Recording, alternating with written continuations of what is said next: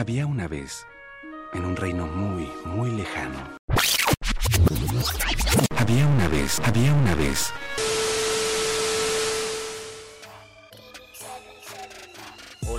Hola, sean todos bienvenidos al Tetris Perfecto nuevamente. Uf, ya días no decía eso, la verdad se siente bien estar de vuelta con un nuevo episodio y sobre todo un nuevo episodio cargado, buenísimo, que espérate, agarrate del asiento porque va a estar increíble. Espero te encontres de lo mejor, ya estamos volviendo aquí. Este podcast oficial de Jóvenes Cristo viene HN, Alejandro Romero te saluda como siempre. Es muy bueno de verdad estar con vos de regreso, que nos puedas escuchar y sobre todo si no has escuchado los episodios anteriores del Tetris Perfecto, apenas termine este, anda a chequearlos, también están súper buenos, así que estate pendiente también de cuándo vamos a seguir sacando episodios porque volvemos con todo. Y agárrate porque en septiembre vienen varias cosas increíbles en el Tetris Perfecto, cosas diferentes, cosas nuevas que también tenemos preparado para vos y para que puedas estar ahí pendiente de ello. Y hoy seguimos con cuentos que no son cuento, esta serie que arrancamos ya hace más o menos un mes y medio, en el que básicamente te lo explico súper rápido. Agarramos una historia de la narrativa bíblica que hoy puede ser un estandarte, un ejemplo para una situación de la vida diaria, cotidiana o que hoy estamos enfrentando y la aplicación está más clara que nunca y aquí te la contamos con lujo y detalle, metiéndole un poquito de sazón para que nos divirtamos. Y como la gente siempre pregunta o me dicen, bueno, solo vas a contar una historia de la Biblia. Y como siempre respondo yo, no, brother, no es solo eso. Aquí vamos a aprender un poquito más de eso, vamos a escuchar. Así que espero que si tenés hambre ahorita estés buscando algo en la cocina o si te haces estés agarrando agua o si ocupas ir al baño le pongas pausa a esto y vayas rápido. Pero aquí te quiero listo, presente, porque esto va a estar muy bueno. Cuentos que no son cuentos, parte 3 arranca ya. Y bueno, como es típico en cuentos que no son cuentos, tal vez ya has escuchado episodios anteriores o si este es el primero, déjame contarte aquí tenemos siempre un personaje principal, ese héroe al cual estamos siguiéndole los pasos en su historia. Y esta no es la excepción, tenemos un héroe, un personaje principal, la verdad, muy pero muy bueno. Este personaje se llama Nehemías, hay incluso un libro de la Biblia que cuenta toda su historia, pero tranquilo, yo aquí te la resumo en 18 minutitos, obviamente también si la querés leer también es súper buena y también lo puedes estudiar un poco más a fondo, así que te lo dejo ahí. ¿Qué pasaba con Nehemías? Te cuento, Nehemías era alguien muy especial. Nehemías era un judío que no vivía en Israel. O sea, era prácticamente como que estaba extranjero en una tierra, él vivía en lo que era Persia. Y para ponerte un poquito en contexto, lo que pasaba es que hace muchos años los israelitas y los judíos habían sido tomados de su tierra y los habían llevado en cautiverio a otros lados. sus puertas habían sido quemadas con fuego, las murallas de sus ciudades habían sido destruidas y habían sido obligados a vivir en otra tierra donde eran extranjeros, donde los hacían en ocasiones servidores o que hacer trabajos que tal vez no les agradaban, pero estaban en ese cautiverio, no podían ni siquiera regresar a su tierra. Mediante pasaba el tiempo, algunos sí lograban regresar, pero otros, como en el caso de Nehemías, eh, al final nacían en esta nueva tierra. Nehemías nunca había visto Israel, sabía de dónde venía, sabía de dónde era la descendencia de su familia, pero jamás había estado en Jerusalén, jamás había estado en Israel, no había estado en la tierra de sus antepasados. Él nació ahí en, este lugar donde estaba habitando y en este momento mientras pasa toda la historia él era el copero del rey que vivía en el palacio de Susa en Persia pero llega un punto en la historia y prácticamente desde donde nos empieza a contar la Biblia en el que Nehemías está en el palacio y vienen unas personas y le dicen no tenés idea eh, hay personas que regresaron a Jerusalén o que vienen de Jerusalén y nos están contando en qué condición tan deplorable están viviendo ahí. Contaba cómo los muros están destruidos de la ciudad, que las puertas están quemadas, la gente está viviendo en ese constante de miedo de cuándo van a volverlos a atacar. Es simplemente horrible. Y obviamente Nehemías, a pesar de que no vivía en Israel, no había nacido en Israel, él sabía que esa era su tierra y cayó en un duelo increíble. Él estaba tristísimo y le pedía a Dios, por favor, Señor, ayúdame a hacer algo, mándame a hacer algo. Y en Nehemías todavía había algo en específico que lo hacía sentirse más cargado por eso y con la necesidad de hacer algo, tomando esa iniciativa. Y es que él se acordó que hace muchos años Dios había dado una promesa para ese pueblo. La promesa decía que mientras ellos no estuvieran en el camino que Dios había pactado para ellos y no obedecieran su voz, iban a ser esparcidos a tierras ajenas y que prácticamente iban a desconocerlas. Y ese era el caso, que como te estaba contando, ellos estaban de extranjeros en un lugar que no era el suyo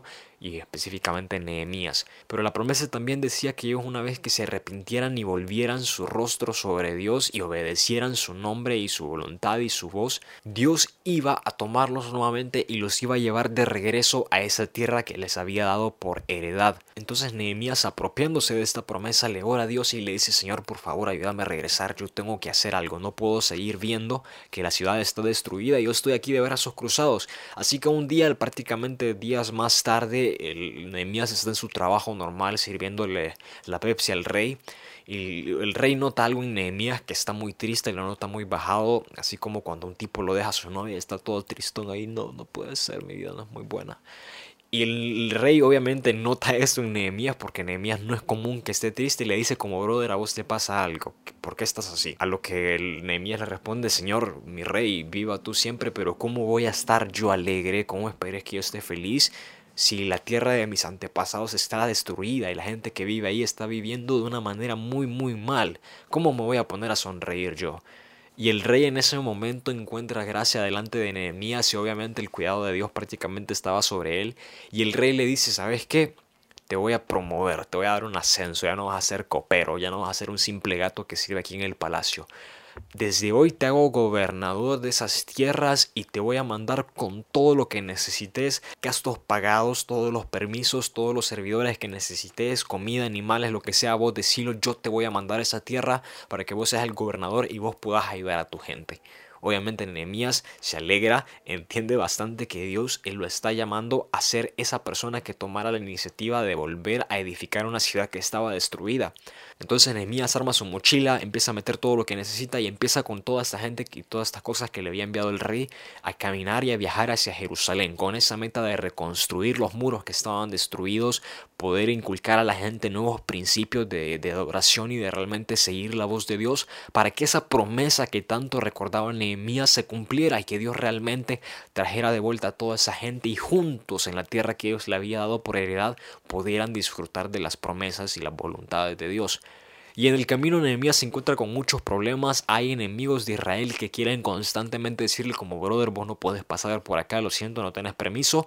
A lo que Nehemías le enseña la placa prácticamente como de policía y le dice, papá, ¿cómo te pasa? Obviamente yo tengo permiso, el mismo rey me está autorizando para que yo camine, así que se me quita por favor y yo sigo mi camino, yo sigo avanzando. Y eventualmente llega a Jerusalén, llega de noche y lo primero que dice es, no vamos a dormir, no es como que vamos a descansar, empezamos ahorita, empezamos empezamos ya y lo primero que hicieron fue rodear toda la ciudad viendo prácticamente las ruinas, viendo lo, que quedaba todavía de las murallas y empezaron a caminar alrededor de ellas para ver más o menos qué era lo que tenían que construir.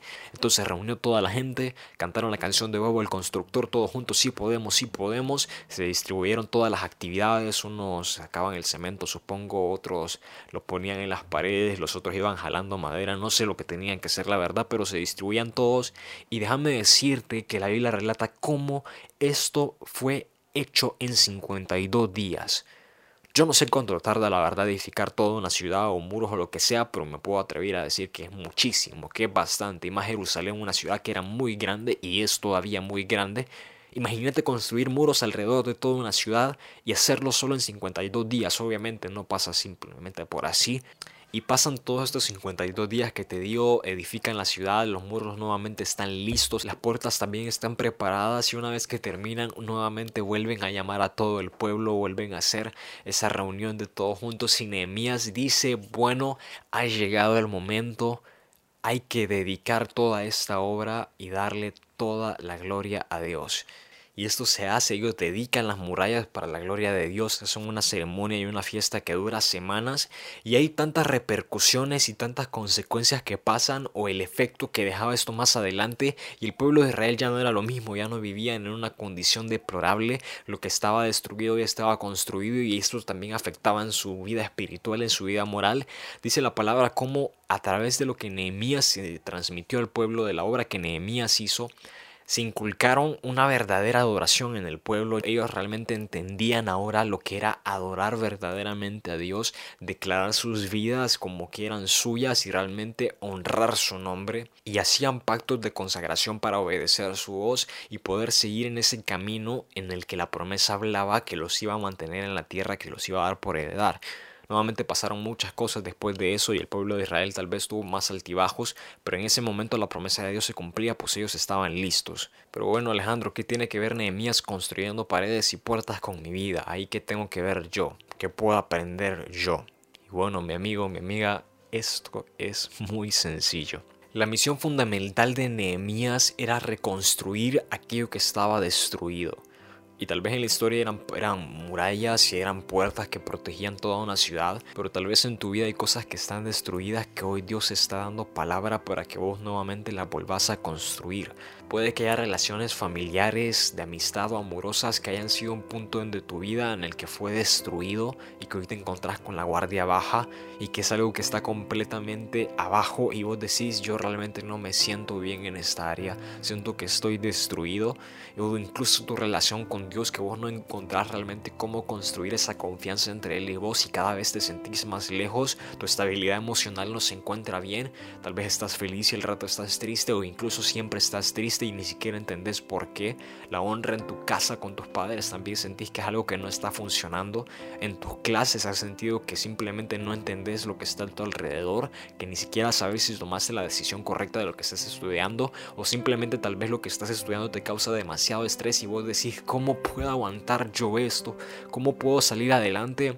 Y prácticamente vos sentís que todas esas áreas, una de esas áreas o algunas de esas áreas están completamente destruidas. Es algo con lo que tenés la guardia baja. Es algo en que en cualquier momento algo puede entrar y te puede atacar porque simplemente estás indefenso.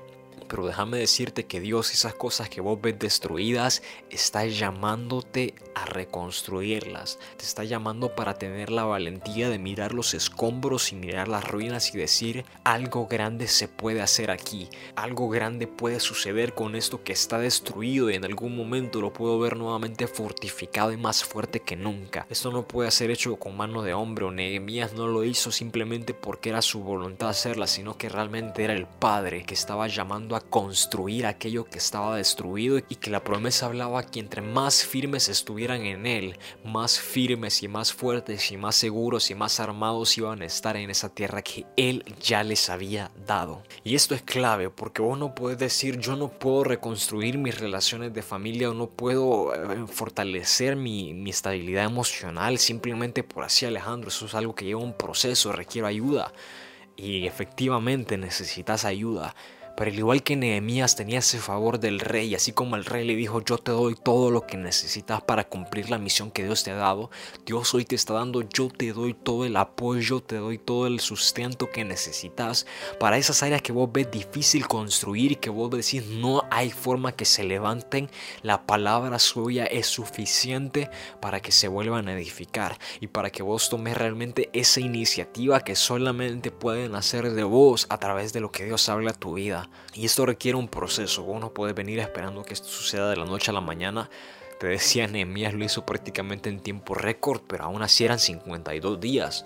Eran 52 días en los que tenían que trabajar arduamente para ver el proceso rápido, para ver la promesa cumplida, para ver la meta ya algo que era real. Y así mismo, en vos tiene que haber algo que nazca realmente, que te produzca ese continuo movimiento, ese continuo accionar hasta alcanzar eso que Dios ha prometido para tu vida. Eso que Dios ha dicho que va a ser un estandarte en tu vida, aunque hoy parezca que simplemente son ruinas, que son escombros de algo que antes fue pero no puede volver a ser. Y eso es algo que tenés que tener claro. La Biblia habla de cómo los cristianos tenemos que tener este continuo accionar. El ejemplo de Jesús es algo vivo, es algo veraz. Vos veías como Juan el Bautista antes de que viniera Jesús e iniciara su ministerio decía, el Mesías ya viene, el reino de los cielos está cerca. Pero Jesús inicia su ministerio y lo primero que hace es llamar a sus discípulos, le dice, vengan a partir de hoy lo que vamos a decir, lo que vamos a predicar, donde vamos a ir a las calles a decir a la gente es, el reino de los cielos ha llegado ya está aquí, no hay tiempo que esperar y una vez que entendemos esto podemos ir a sanar a los enfermos, podemos ir a hablar por los que tienen necesidad, podemos empezar a reconstruir aquello que está destruido, podemos transmitir esa paz a la gente, podemos transmitir ese gozo que únicamente viene de lo que el Señor da. Y una vez que entendés la promesa y que entendés también el accionar continuo que requiere la promesa, te das cuenta y se te abren los ojos de la condición en la que te encontrás. Así como Nehemías ves algo que está en escombros, que está destruido y el duelo te entra esto, no puedes seguir así. Cuando vos realmente entendés la promesa y entendés la condición donde Dios te ha dicho que debes de estar, donde Dios ha prometido que vas a estar, no te puedes conformar con estar en la miseria, no te puedes conformar con estar destruido rápidamente te tenés que dar cuenta que lo que tu vida tiene está hecho para que esté edificado, para que esté fuerte, para que esté firme y que esté edificado. Y la última cosa con la que te quiero dejar, y esto es importantísimo, Nehemías te decía era judío, su familia era judía, era de allá, sus antepasados estaban enterrados también allá en Jerusalén, pero él nunca hasta ese momento había puesto un pie en Jerusalén. Sabía de dónde venía, sabía de dónde era, pero prácticamente era como si era su tierra, pero no era su tierra. ¿Y qué te quiero dar a entender con esto? Muchas veces van a haber situaciones que tal vez no va a ser tu vida la que va a estar expuesta, no va a ser tu vida la que va a estar en un área destruida, pero vos podés ver que la vida de alguien, de un ser querido, de alguien muy cercano tuyo, un amigo también puede estar destruido. Y así como Nehemías tomó la iniciativa de ver lo que estaba lejos, lo que estaba externo, decir yo puedo aportar para que esto nuevamente crezca y esté donde Dios ha hablado que tiene que estar, Así vos también podés correr a la ayuda y dar consejo y dar aliento y dar consuelo a aquello que Dios también en cada vida de las personas que están a tu alrededor ha dicho que debe estar construido, que debe estar edificado, que debe estar fuerte. Vos podés ser esa gente de cambio, vos podés ser ese instrumento que Dios use también para llegar a otros. Y lo que alguna vez en tu vida estuvo destruido y hoy está fuerte, está construido, puede ser ejemplo y puede ser testimonio y puede ser motivación para que lo que está destruido en otros también se vaya a construir. Lo que está caído se pueda levantar.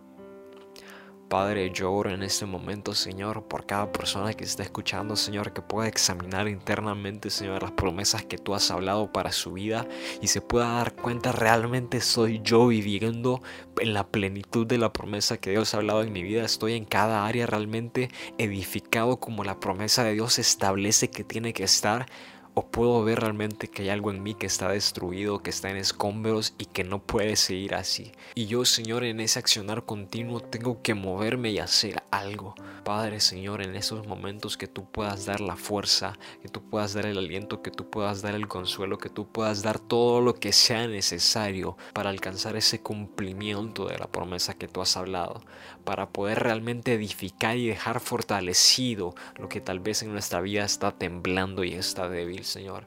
Así como Nehemías tenía esos permisos reales y ese favor real y nada podía venir contra él porque tenía los derechos del rey, nosotros también nos declaramos que somos herederos del rey de reyes y tenemos los favores del rey de reyes y tenemos el cuidado del rey de reyes y eso es todo lo que necesitamos para alcanzar el cumplimiento de esa promesa, para alcanzar la edificación de lo que tiene que ser edificado, para alcanzar el de lo que tiene que estar fortalecido. Señor, nada puede destruir tus planes, nada puede destruir tus voluntades, pero requerimos, Señor, y queremos, Padre, realmente estar prestos y listos a ser usados para tu voluntad y para tu obra, y que nada pueda trastocar esos planes que sabemos que solo llevan el bien a nuestra vida y llevan el cumplimiento de una voluntad agradable, perfecta y buena, como lo habla que es tu palabra, Señor.